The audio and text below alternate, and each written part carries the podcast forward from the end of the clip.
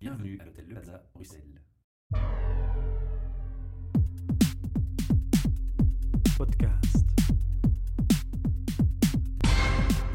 Bienvenue pour un nouvel enregistrement de nos podcasts depuis l'hôtel Le Plaza à Bruxelles qui, comme chaque mois, nous accueille. On a reçu à notre micro, il fut un temps, une personne bien sympathique qui s'appelle euh, Anis. On propose aux éditeurs d'aller retrouver son interview euh, sur le site et Charmeetup, bien entendu, et de réécouter. L'idée a été de, par son intermédiaire, faire venir à notre micro des indépendants, des gens passionnés par leur métier par excellence. Et c'est aussi ouvrir des portes et donc laisser une, une opportunité aux gens d'oser s'ils ont une envie de créer une société et qu'ils n'ont pas encore le- les arguments peut-être euh, ou la force de le faire. Alors, devant moi, j'ai donc une personne qu'on a reçue via Transforma, Oui, tout à fait. Dimitri Delois. Tu es bien entendu, comme j'ai dit, passionné. Je vais te laisser d'abord faire un petit mot d'introduction sur qui tu es, ton parcours, donc ce que tu te destinais à faire comme profession. C'est souvent important parce qu'on peut faire le rapprochement avec ce que finalement, ce qui te motive et ce que tu fais réellement. Et puis on va continuer sur euh, le projet qui t'anime à ce jour. Donc, bon, mon nom est Dimitri Delois, comme tu, tu l'as très bien dit. Moi, j'ai un parcours. Alors, je, je- je suis encore assez jeune, donc j'ai pas un parcours, un grand parcours professionnel jusqu'ici. J'ai commencé ma carrière chez GDF Suez, d'abord pendant cinq ans. Alors, pourquoi GDF Suez Parce que, eh bien, en sortant fraîchement de l'université, eh bien, je voulais me former, m'outiller pour pouvoir par la suite mener un projet d'entrepreneuriat. Donc, depuis mon plus jeune âge, c'est quelque chose que j'ambitionnais de faire, mais je me rendais compte en, en sortant de, de- de mes études et même avant mes études qu'il fallait avoir un certain nombre d'outils pour le faire. Donc, je considérais que GDF Suez était un bon choix. euh, Pour de- une expérience professionnelle voilà, première. pour une première expérience professionnelle, et puis parce que c'est un grand groupe qui a beaucoup de métiers, donc qui me permettait de bouger dans différents métiers, de rencontrer un certain nombre de gens dans différents départements, hein, puisque au-delà des métiers, chaque métier est organisé en départements. Ce que j'ai fait pendant cinq ans, je me suis ensuite, au sein toujours de GDF Suez, spécialisé dans les métiers de la relation client, plus spécifiquement pour la filiale Enalo. Donc Enalo étant filiale de GDF Suez toujours, spécialisé Traitement des dans appels. voilà, traitement des appels en Belgique. C'était bien connu dans la région de Charleroi. Exactement, Charleroi, mais d'au- d'autres régions également, Oui, puisqu'il y a, a- a d'autres sites en Belgique. Donc voilà, donc après cinq ans d'expérience au sein de cette société, mais aussi une expérience d'entrepreneuriat, puisque j'ai en fait monté une filiale pour eux à l'étranger, en l'occurrence en France. Donc ma première expérience d'entrepreneuriat, je l'ai eue pour le compte France. voilà, de créer Nello France, donc pour le, le compte de GDF Suez. Puis euh, les- la, la trentaine approchant, je me suis dit qu'il était temps tout doucement de, de réaliser ce projet que j'avais depuis une dizaine d'années, qui était de, de créer ma société. Et donc bien que- quand j'ai considéré que j'avais les outils, ou en tout cas que j'avais un certain nombre d'outils pour pouvoir mener à bien ce projet, mais aussi que je me sentais prêt, eh bien je me suis lancé dans, dans l'aventure, ce qui fait qu'aujourd'hui je suis ici, Au non micro pas voilà au micro pour dans quelques instants. exactement. Mais encore un petit peu de temps sur ton parcours avant de, de rentrer dans le vif du sujet. Sur ton profil LinkedIn, j'ai vu que tu avais fait des études universitaires à Londres. Oui, alors j'ai fait un programme qui. Donc j'ai commencé, j'ai fait mes deux candis à l'ICHEC, ici à Bruxelles.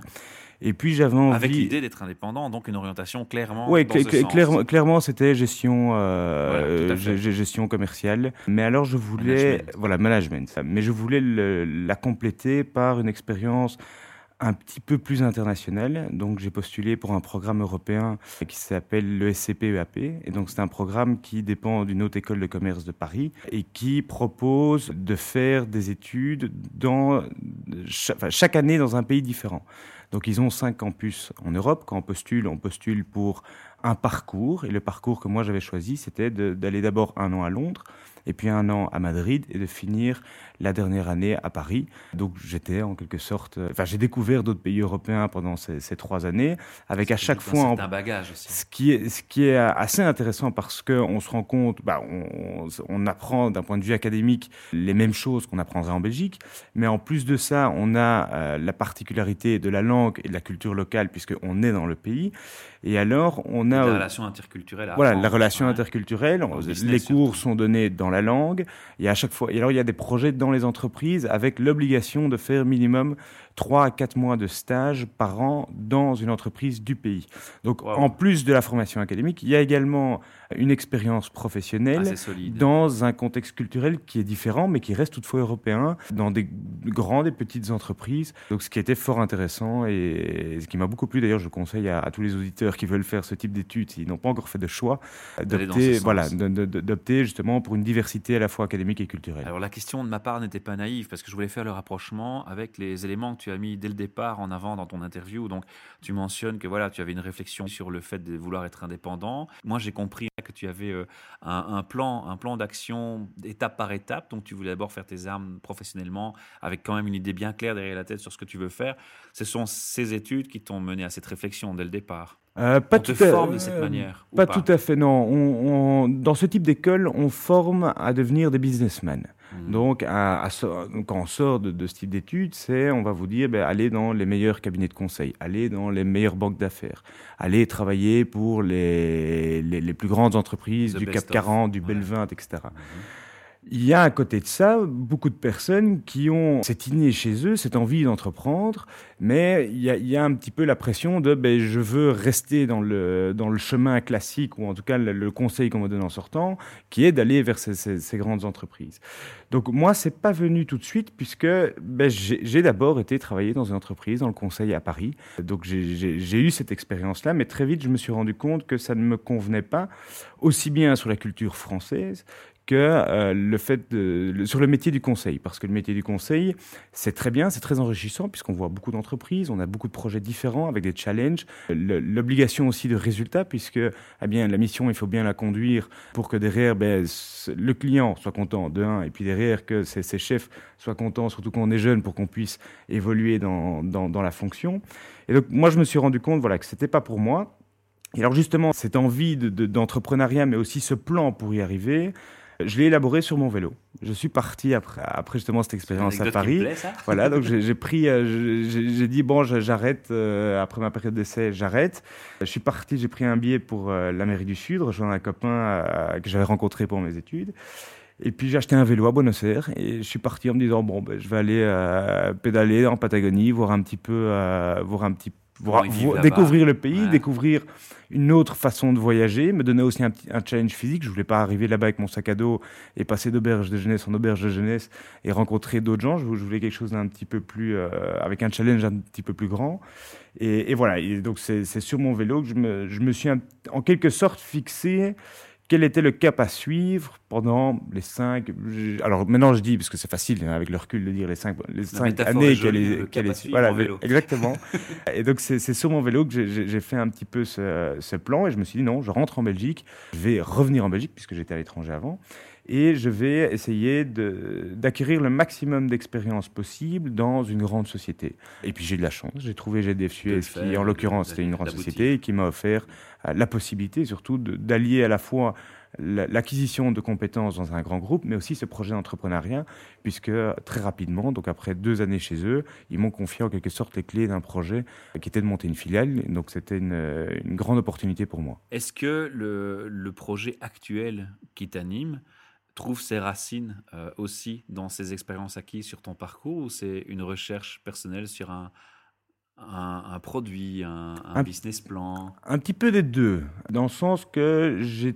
Alors, quand on est entrepreneur, il y a un brin de folie, ça toujours. Après, il faut que chacun sache canaliser cette folie, mesurer quel est le risque qu'il prend euh, lorsqu'il décide de se lancer dans, dans, dans, dans un projet. Maintenant, je dirais c'est quelque chose qui est, qui, est, venu vraiment au, au, fil du temps.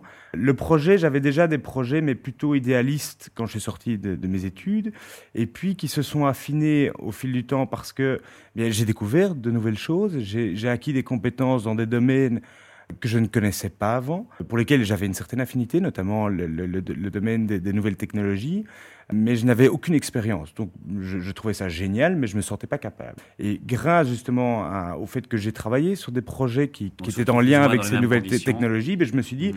eh bien, c'est pas si compliqué.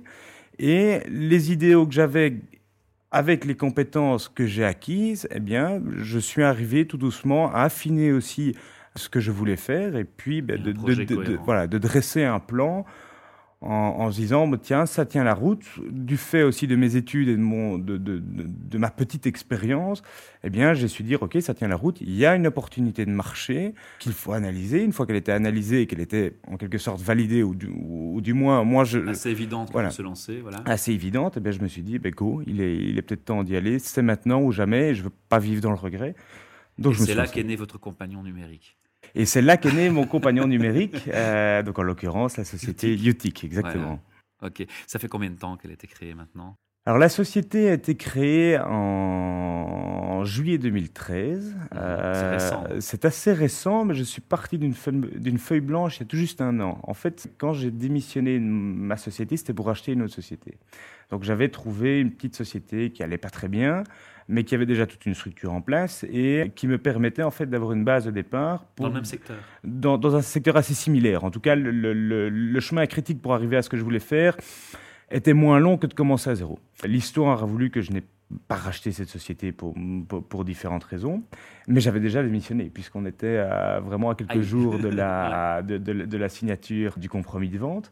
Et donc, ben, je me suis dit non, je, je, maintiens ma décision de démissionner et je me suis retrouvé en quelque sorte face à une feuille blanche. Le, mon premier jour en tant que alors, pas tellement l'urgence, parce que je préférais prendre du temps pour faire des recherches et bien savoir où j'allais plutôt que de foncer. Parce que la facilité aurait été de dire, ben, je vais créer un concurrent de la société que je voulais racheter. Or, mon objectif était de reprendre cette société pour la développer et l'amener un petit peu plus loin. Donc, ah, j'ai dû prendre d'autres chemins. Et aujourd'hui, ben, j'arrive en quelque sorte avec un produit qui correspondait à la vision que j'avais pour la société que je voulais racheter. Alors un chouette, chouette parcours, une chouette et très belle histoire. Il nous reste un petit peu de temps encore pour cette interview. C'était orienté hein, de, fixer son attention sur ton parcours, sur le comment. On l'a mhm. expliqué avant de commencer. Mais on va quand même parler euh, de ce produit et de, ce, que tu proposes aux gens qui nous écoutent aujourd'hui. Est-ce que tu peux nous donner en, quelques mots une présentation de Utic alors, Utic, fait exactement. Alors, Utic, en fait, c'est une plateforme internet de type marketplace, donc une, place de marché, qui permet en fait de moderniser le commerce de proximité et d'optimiser l'expérience du client. Donc, qu'est-ce que ça veut dire? Eh bien, moderniser le commerce de proximité, c'est aider tous les commerçants, peu importe ce qu'ils vendent, qu'ils vendent des chaussures, des habits, un boulanger, un boucher, dans sa relation avec le client. Donc, c'est lui donner la possibilité de ne plus utiliser que des canaux de vente traditionnels ou bien des canaux de communication traditionnels, mais lui permettre aussi d'accéder aux nouveaux canaux de communication ou de vente qui, voilà, qui, qui, sont, qui ont été introduits par Internet, mais aussi par le mobile.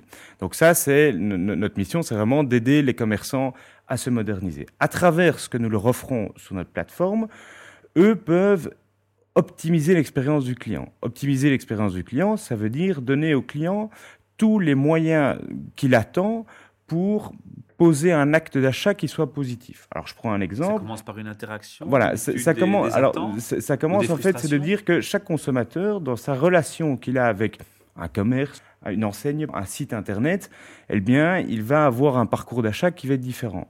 Lorsque vous allez chez votre commerçant, eh bien, vous devez aller physiquement dans le magasin pour découvrir ses produits. Vous ne pouvez acheter qu'en magasin son produit et derrière, vous devez vous déplacer physiquement.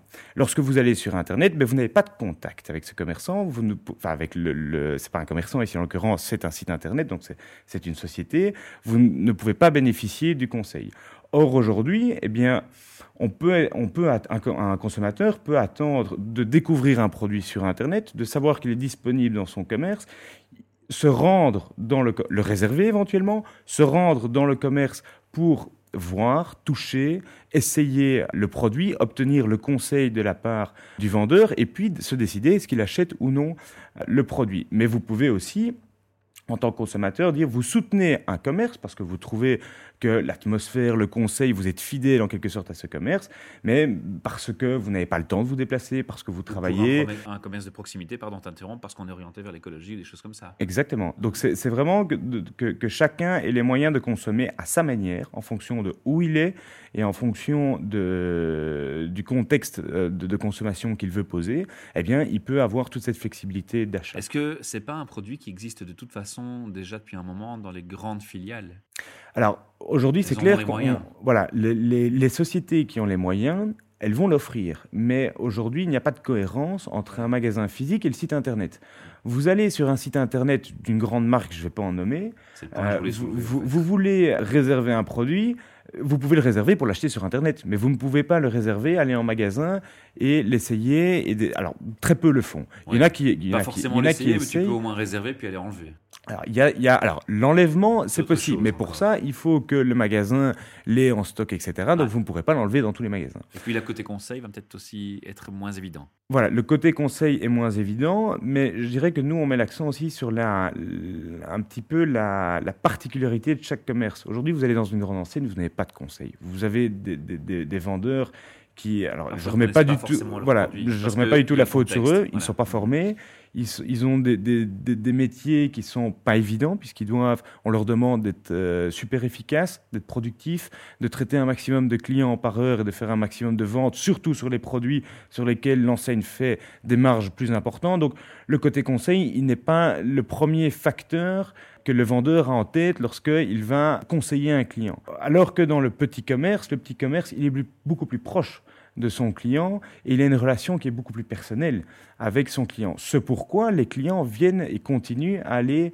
dans les, euh, petits commerces parce qu'ils ils ont justement cette euh, relation particulière. Malheureusement, les petits commerces n'ont pas toujours les moyens aujourd'hui de satisfaire le mode de consommation de, leurs clients, parce que le client, il est connecté, il est devant sa télé avec sa tablette, il veut regarder des produits parce qu'il doit faire un cadeau à son épouse ou parce qu'il a un mariage, il a besoin d'une cravate de telle couleur, eh bien, le petit commerçant ne lui offre pas la possibilité de lui dire, eh bien, cher client, j'ai la cravate ou j'ai le cadeau qu'il faut pour ton épouse, viens le chercher.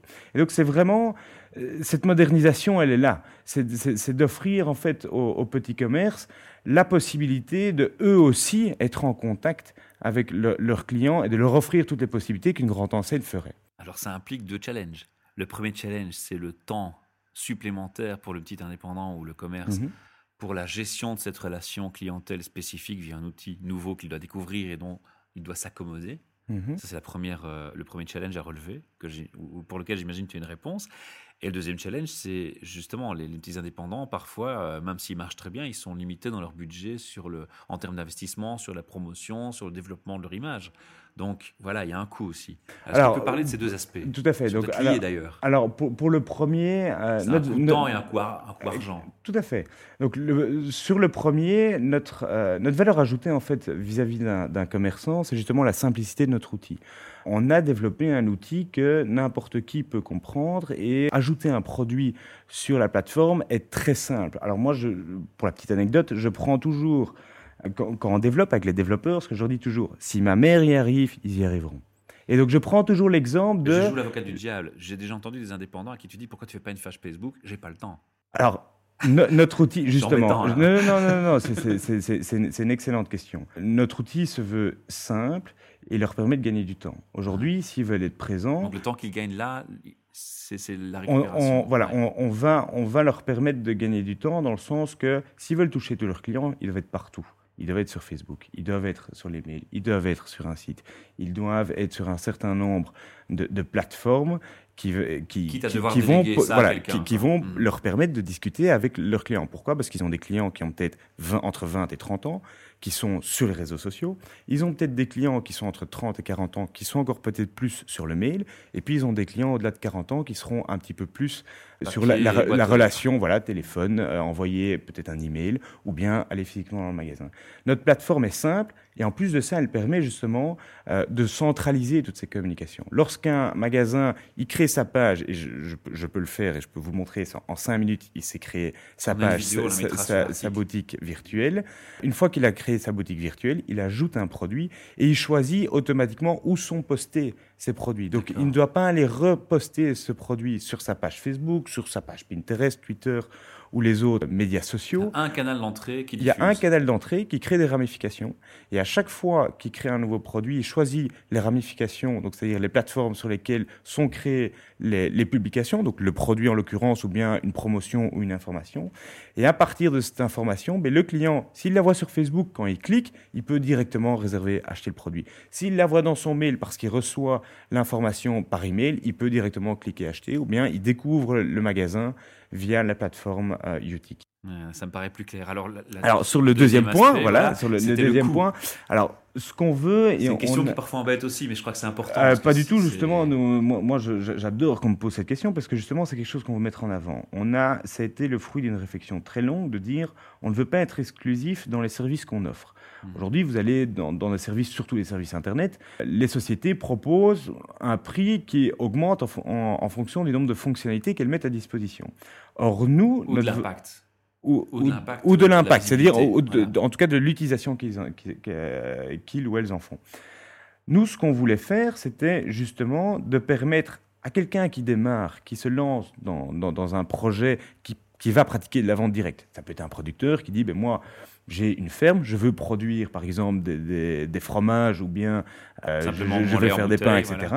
Eh bien, cette personne doit aussi pouvoir avoir accès à nos services. Ou bien vous avez un commerce qui a pignon sur rue depuis 40 ans, qui fonctionne très bien, mais qui veut un petit peu se moderniser parce qu'il se rend compte que sa clientèle se rajeunit ou vieillit, ça, forcément c'est un petit peu les deux, eh bien, cette personne a peut-être plus de moyens, mais donc elle, doit aussi avoir la possibilité d'utiliser notre outil. Alors, ce qu'on a, a fait comme pricing, c'est très simple, c'est de dire, eh bien, en fonction du volume de vente que vous faites à travers notre plateforme, eh bien, on vous propose soit un abonnement qui réduit votre, euh, la commission uniquement sur les ventes en ligne, soit vous payez un abonnement et la commission sur les transactions en ligne est moins importante, soit vous partez avec une formule gratuite et alors là, la commission est un petit peu plus importante. Ce qu'on dit toujours, c'est si vous vendez moins de 500 euros par Internet, prenez la formule gratuite, ce sera plus ah, avantageux.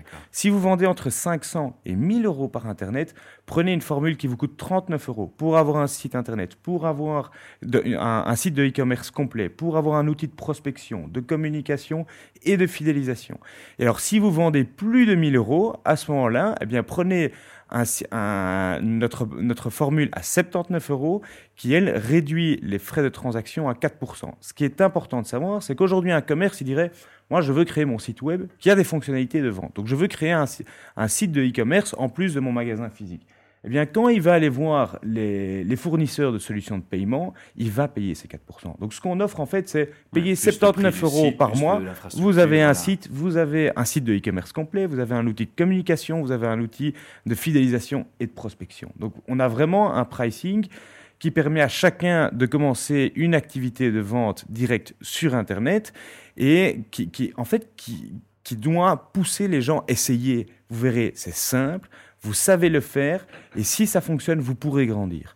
On va malheureusement devoir clôturer parce que ta passion parle et elle s'exprime bien et je te remercie pour ça. C'est des chouettes moments quand on échange comme ça avec les gens. Euh, d'abord, tu nous as fait un superbe cadeau d'expliquer ton parcours. Je crois que ça donne des messages positifs aux gens qui hésiteraient encore, comme je l'ai dit, à, se mhm. lancer, qui ont une idée, qui n'osent pas.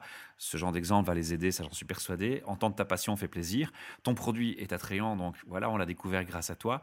On aura envie de te poser encore plein de questions, mais on est limité par le temps, on déborde déjà de 10 minutes. On va clôturer cette interview par donner l'URL du site mhm. où on peut aller récolter tout ce qui nous manque comme info. Bien sûr, www.utic.com. Je te remercie, Dimitri, et je propose qu'on se revoie au micro dans quelques mois, puisque le projet va. La date de l'enregistrement de, ce jour n'est pas encore tout à fait en ligne. Mhm. Euh, j'imagine que dans quelques mois, tu pourras faire un premier bilan. Sache que tu es le bienvenu au micro pour nous en reparler. Et cette fois-là, on consacrera l'interview vraiment euh, plus longtemps sur le, produit lui-même. Merci, ce sera avec plaisir. À bientôt. Au revoir. Au revoir. Podcast.